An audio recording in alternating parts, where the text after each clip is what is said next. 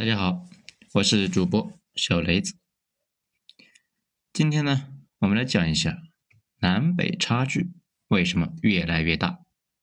文章来自于二号头目的九编文集。最新公布的经济统计结果呢，把不少人呢惊掉了下巴。从现在来看，随着天津调出了全国排名前十的城市。作为一个根正苗红、从小一直待在北方的北方人呢，也不得不承认，现在北方已经全面落了下风。原因呢很多，地理的、环境的、新中国的、改革开放的，咱们呢今天就来慢慢聊，争取把这个话题啊给聊透了。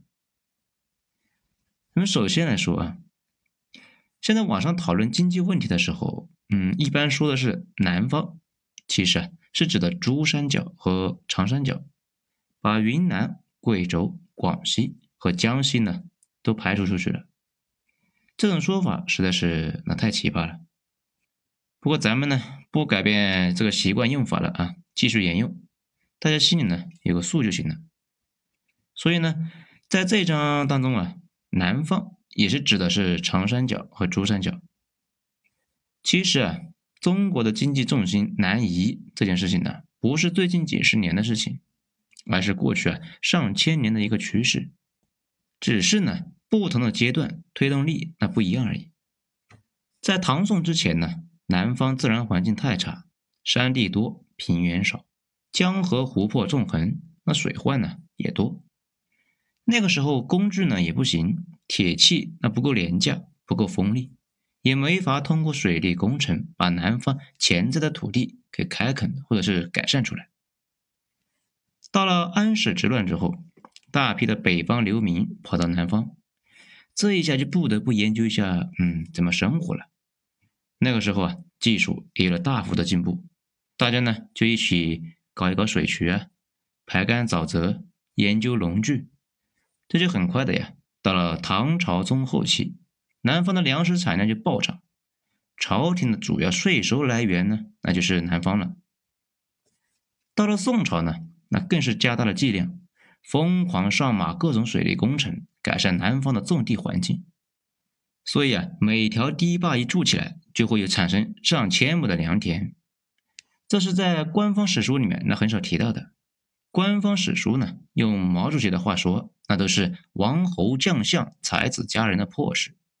而水利、种地这种关系到大家生计的事情，反倒是不提。这都是技术官僚们的事情。搞技术的人呢，在哪那都是不太能够上台面的。西方那边主要聊的呢，也是皇宫贵族啊、王子公主那些破事。直到工业革命之后，那才开始聊技术相关的问题。所以说，宋朝那搞基建那是非常厉害的。尤其是在建设江南的方面，功劳卓越。尤其是那南宋，北方彻底的被女真人占领之后，宋朝政府那不是跑到杭州去了吗？就在那里住下了。技术官僚们呢，带着大家就疯狂的搞基建，扩充农田，研究丝绸、陶瓷这些工艺，这就让南方的生产力大解放啊！顺便呢，还跟东南亚搞起了贸易。南宋小朝廷凭着那么一块小地方，竟然在蒙古铁骑之下苟延残喘了一百多年。南方呢，本来就是温暖，水多湿润，那对农业也是好事。南宋通过水利工程把土地啊整改完之后啊，南方的粮食产量那就越来越高。到了宋朝末期呢，经济的重心已经完成了南移。元朝统一中国之后。就开始从南方往北方运粮食了嘛。而此时啊，北方是饱受战争的蹂躏。这比如陕西这个地方呢，条件本来呢还是可以的，但是从那个唐朝开始，一直那都是战争的前线。先是跟吐蕃打，那又跟那个西夏打，后来呢，金、蒙古那就轮流上，几乎就没有一天安生的。经济能发展好，那才是见了鬼了。最重要的是啊，北方的水资源，这一切都是个问题。咱们呢以秦岭为界，南北降水量那根本就不可同日而语啊。差别那是非常大。比如北京吧，这个地方啊，在元朝那是个首都，那个时候水源一直有问题。等到明朝那个朱棣迁立到这里的时候，南方的官员进城之后，喝了一口水那就直接喷了，又苦又咸。皇帝呢就让人到处找水。这终于啊，在京西玉泉山找到了能喝的水。啊，反正说那个地方的水啊，到现在都是挺好喝的。大臣们呢，后来也就到处溜达找水井。但是啊，北京上千口井，只有几口井那个水啊，能够达到南方的标准。到了明朝，南方的经济强，北方的军事呢也比较强，这种格局就已经完全定了下来。当时就有一句话叫做。书胡熟，天下足啊！这个说法，其实这句话呢，本来是南宋的，但是南宋地盘小啊，好养活。苏州和湖州丰收之后，南宋那就够吃了，不但够吃，那还可以卖给现在东盟的那一带。但是到了明朝呢，这句话又有了新的意义，因为明朝的天下比南宋那大了好几倍啊。而且呢，苏州那一带的粮食产出之后，还通过大运河漕运到北方，开始支持整个中国。此外呢，南方还依托出海口，大量的跟海外做买卖，什么天量的中国生产的物资啊，就被卖到海外，比如咱们的茶叶啊、丝绸，还有陶瓷，这一直都是西方最抢手的商品。通过海洋贸易之后换回白银，中国的境内货币就太多了。出现了一个输入型的通货膨胀，这跟现在搞外贸赚美元，以至于呢自己通货膨胀啊，多么的相似啊！这里呢多说一句，国内经常说的一句话呀，央行在过去三十年多印了几十倍的货币。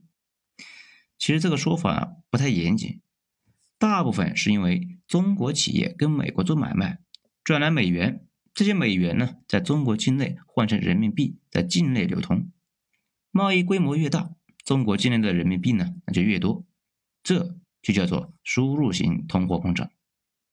明朝那就是这样的，江南呢跟河南人、葡萄牙人做买卖，那赚的是盆满钵满，而且还改稻为桑，也就是呢把种粮食的土地种上可以出去卖的一个经济作物，跟西方呢买卖那是做的非常火热。这本以为幸福的时光就这样一直持续下去。满清入关了，那杀的是人头滚滚呢。不过满清入关并没有改变多少的一个整体形势。中国的经济形势呢，依旧是有严重的南侵。清朝九个封疆大吏，也就是我们经常说的九个各种总督，其中权力最大的当然是直隶总督，统辖北京这一带。最富的呢，却是两江总督，也就是现在的江苏、上海和江西。这江苏和上海那一带呢，在当时叫做江南省。等到清末开始就五口通商了嘛，大规模跟西方做买卖。上海开埠，那迅速成了整个亚洲最繁华的城市。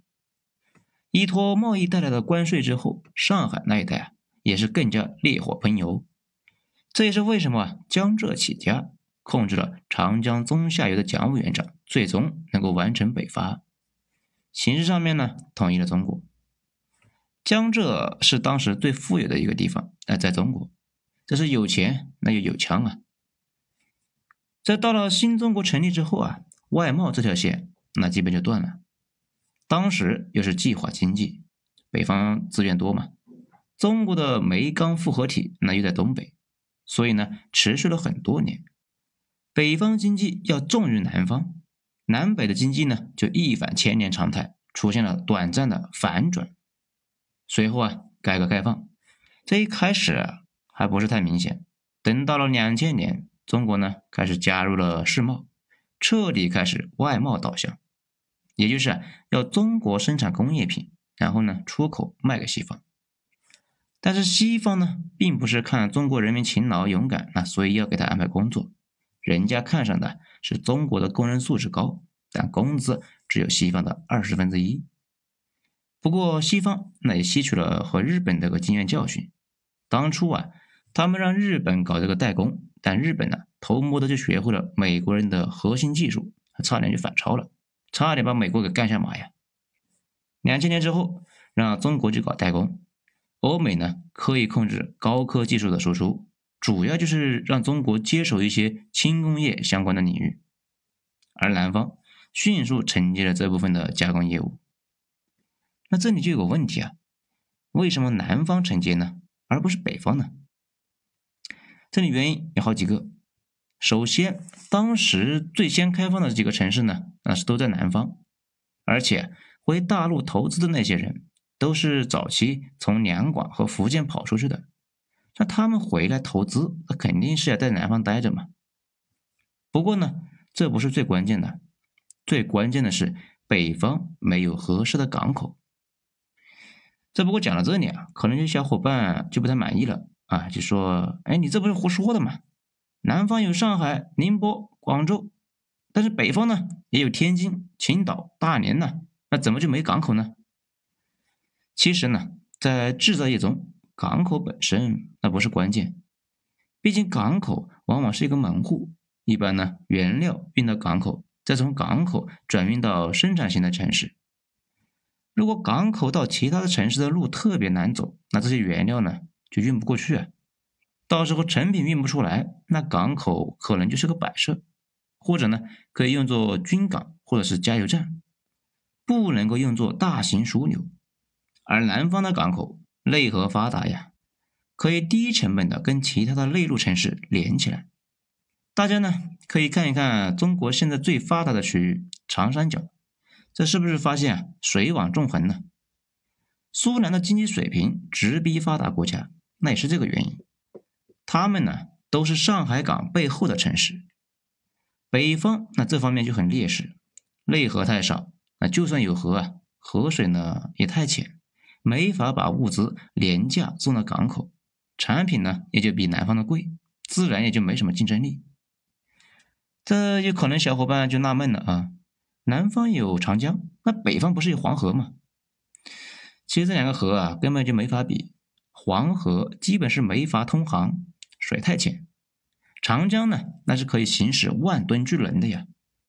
所以呢，大家应该就能看出来，真正能够通航大船的，主要是集中在长江和它的支流上，还有几条运河。而上海呢，它的延伸是上海运输能力最强的一段。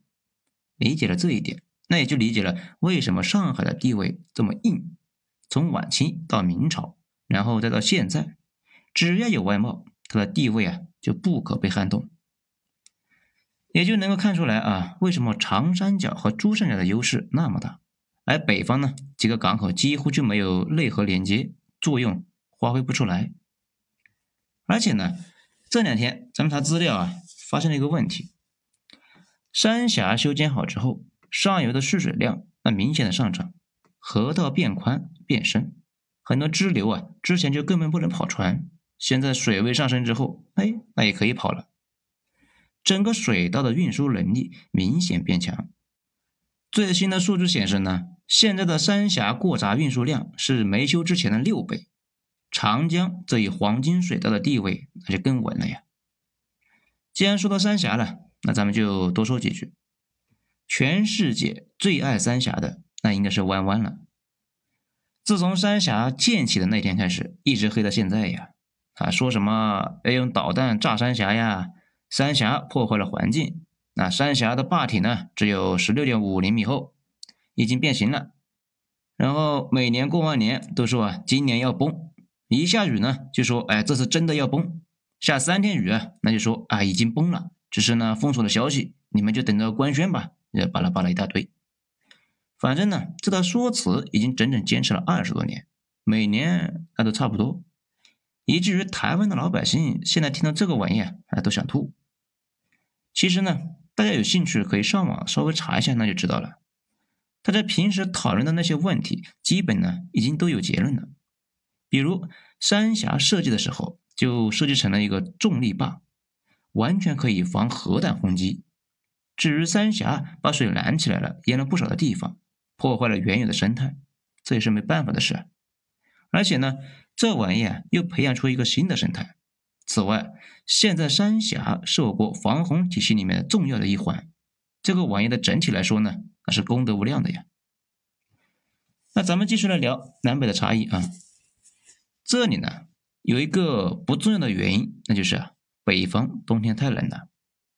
如果单纯的搞生产，北方冬天啊继续开工，店家呢那就得多支付一笔这个取暖费，这部分的费用叠加在产品上面，那就更加贵了。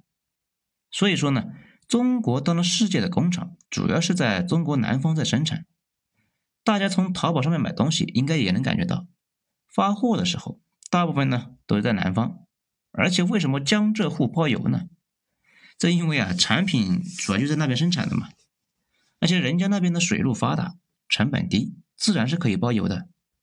你像新疆、西藏，那就没法包邮啊，因为那边动辄上千公里的陆运，运输成本那可能比产品的本身呢都要高。也就是在这些年当中。南方呢开始进入了一种正反馈的状态，订单多，工厂多，赚的钱也多。中西部呢大量的年轻人离开家乡前往南方，东北啊也成了一个净流出的身份。这种人口红利和资本红利呢进一步加强了南方的优势，很短的时间之内就彻底扭转了局面，江南又一次彻底回到了自己的历史地位上。其实呢，大家可以注意一下，美国那也差不多，人口主要是集中在两大洋的海岸线和五大湖，最富有的州呢也都在海岸线上，内陆的州那看着土地大，但是人口啊不多，也比较穷，好多呢就投了川总。讲到这里呢，其实这个问题可以换个角度，大家呢有没有注意到一个关键的东西呢？什么东西呢？没错。就是水，咱们可以啊把这个地图换个方向，就能够看出来，南北的问题又可以理解为谁挨着水资源多的问题。中国的三大经济圈，京津冀、长三角、珠三角，都是挨着海呀，都有一个大港口，只是上海呢内河比较多，广州啊次之，北京这边是最少的。从这个意义上来讲呢。南北差距也可以理解为东西差距，这也是为什么我国疯狂上基建。因为基建呢，尽管无法把陆运降低到水运成本那么低，不过啊，也确实能够降到使商品经济呢能够运转起来。运输成本可以理解为摩擦力，基建呢就是降低摩擦力。那么接下来会发生什么呢？现在的外贸拉动的经济模式，那已经到头了。今后呢，当然还会有对外做买卖，不过外贸对经济的拉动作用没那么大了。但是今后的人口向东部沿海集中的趋势并不会变，那三个圈呢会继续走强。不出意外的话，按照现在的趋势，那三个圈会成为地球上最繁华、人口最多和规模最大的经济体。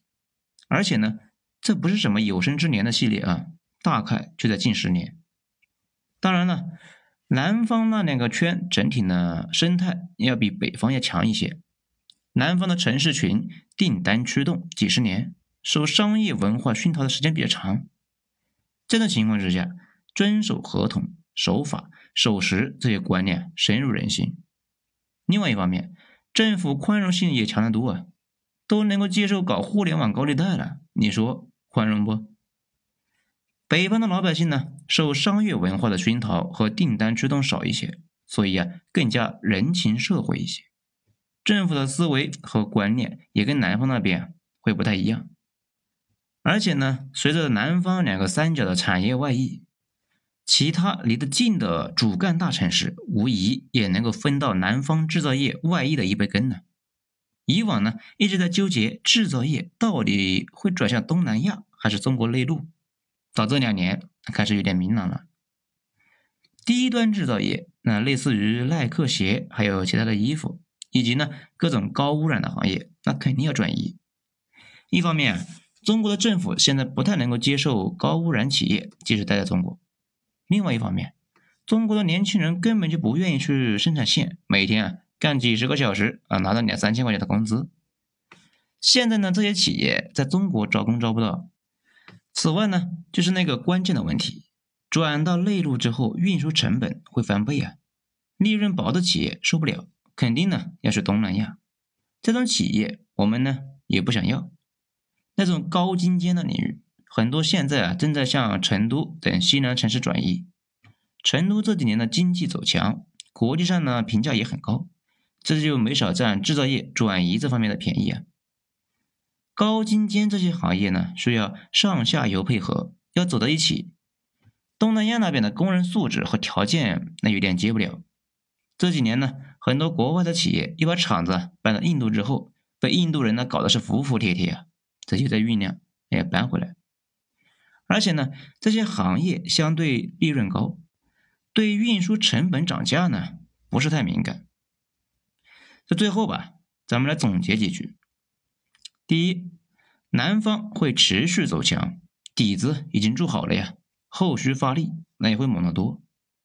第二，而且呢会持续外溢，一部分外溢到东南亚，一部分呢外溢到我国的东南和中部省份了。北京现在溢出的效应那还不太明显，帮不上周围的城市什么忙，还在吸收周围城市的人口和资本。第三，如果面临选择困难，优先选择南方两个圈的大城市。其次呢，首选离那两个城市啊近的大城市。第四，今后的城市越来越大，可能会出现一省一城，或者呢一省三城。高铁的出现啊，会进一步的加剧这种集中。第五，城市越大越发达，变数、机会、浪头那就越大。有了浪，你就能飞呀。好了，今天咱们就讲到这里。精彩，下次记得继续。我是主播小雷子，谢谢大家的收听。